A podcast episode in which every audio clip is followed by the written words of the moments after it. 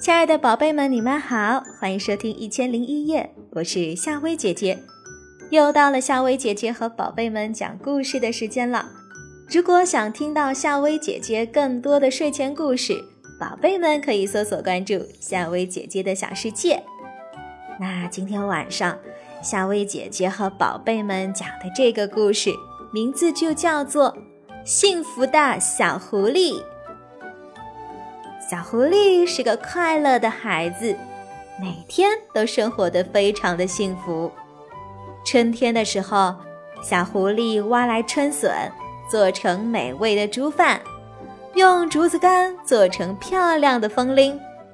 阵阵春风吹过，竹子风铃清脆的声音，仿佛是世界上最美的音乐。夏天的时候。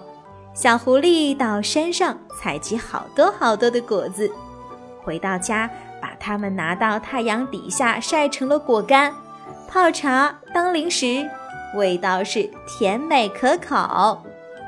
秋天的时候，小狐狸到田地里运送青菜，储存在家里，用采集回来的食物做了好大的一桌子美味的青菜，请森林里的好朋友们来品尝。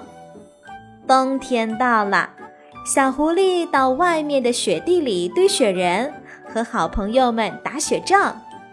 夜晚，小狐狸回到家里，在温暖的火炉上烤食物。吃饱饭之后，爬到温暖的被窝里，进入了甜甜的梦乡。嗯，瞧，小狐狸嘴角挂着一个甜甜的微笑。那是幸福的微笑。好啦，宝贝儿，今晚的故事就讲到这啦。我是夏薇姐姐，晚安，睡吧。